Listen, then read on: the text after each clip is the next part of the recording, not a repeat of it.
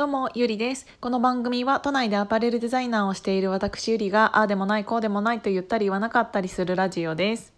えっ、ー、と、一つ前の放送でね、伝わらない言葉っていうのをお話しさせていただいたと思うんですけど、それに付随してちょっと思うことがあったのでお話しさせていただきたいなって思いました。えっ、ー、と、今本当にこのまあ、日本だけじゃなくて自分の周りにうんと必要とされている人っていうのは本当に、えーと、リーダーシップを取れる人なんだなっていうのをすごく感じたんですけど、えーと、やっぱりこういう時代になってコロナ時代みたいな感じになって何かを決めなきゃいけないことってすごく多くなったと思うんですよね。何か、えーとお仕事をしている中でも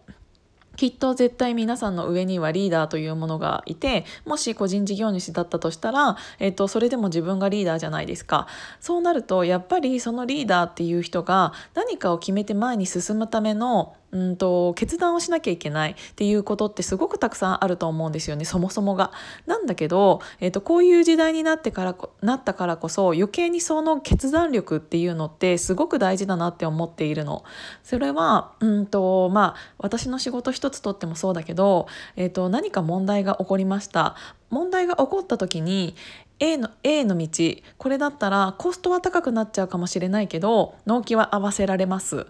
で B, B は、うんと、コストはキープできるけど納期が遅くなっちゃいますどっちにしますか？とかある程度のところまではこっちの方で調べて最終的な判断っていうのはそのリーダーがしなきゃいけないこととかってすごくたくさんあると思うんですよね。でこっちは A か B かまで絞っているにもかかわらずなんか A でもないような B でもないようなみたいなそれは俺じゃあ決められないみたいななんかもう納金もコストも合わせてくれっていうのを私たちに言うだけの上の人なんて正直マジでいらないんですよ。それができないからそれを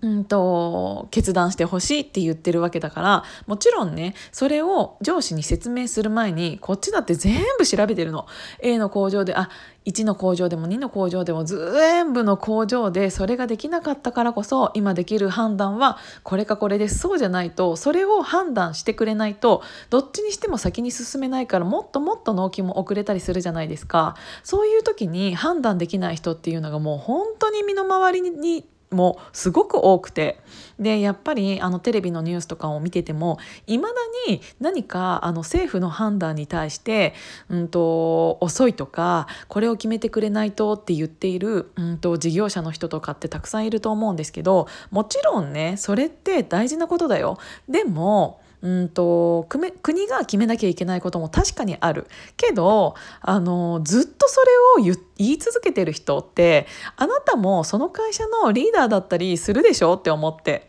それが、えーと、ちゃんと決断できない、うん、やっぱりこうやってコロナになったことって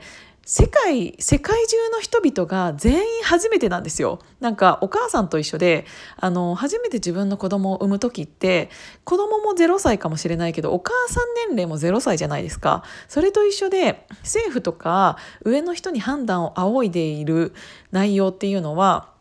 そのリーダーが合ってるかどうかって正直わからないしその判断を仰いだとてその政治家だって、えーと、一番上のリーダーの人だってみんな初めてのあの今人生で みんな初めてのことが起こってるんだからそこをあの注意してどうするんだろうっていうのも正直感じるところはあるんですよ。だからもう自分これからは自分の時代で自分で何かを決断しながら動いていかなきゃいけない。そういう時にやっぱり、うんと、どういう人がリーダーに選ばれるかって言ったら、えーと別にねあの決断したところが間違っててもいいんですよ。じゃあこっちの道みんなで行ってみようとかじゃあ今度はこういう方法で行ってみようとかいろんな意見がある中でそれを自分の中でえっ、ー、と何て言うんだろうちゃんと吟味してそれを決める力でみんなで進む方向を、えーと、支えてあげるというか決めてあげる力っていうのをまとめる力っていうのを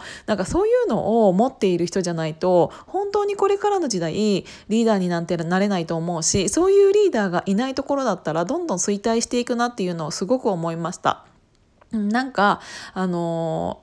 ななんて言うんだろうなあの責任をえーと、取らなきゃいけない立場っていうのって絶対にあるわけなんですよね。そういう時に責任を、えーと、取りたくないから責任逃れをするような発言をする人っていうのが絶対今世の中的にはすごくまだたくさんいらっしゃるなっていうのを感じたのでそういう人だったらなんかやっぱりこれから人ってついてこないと思うし自分も何て言うんだろう、うんと、立場的には、えーと、何かを決めていかなきゃいけない立場なので、えーと、人のせいにせずちゃんと,、うん、と自分の歩く道を決めれるようなで決めた後にちゃんとみんなが進めるような道を、うんと、作ってあげるの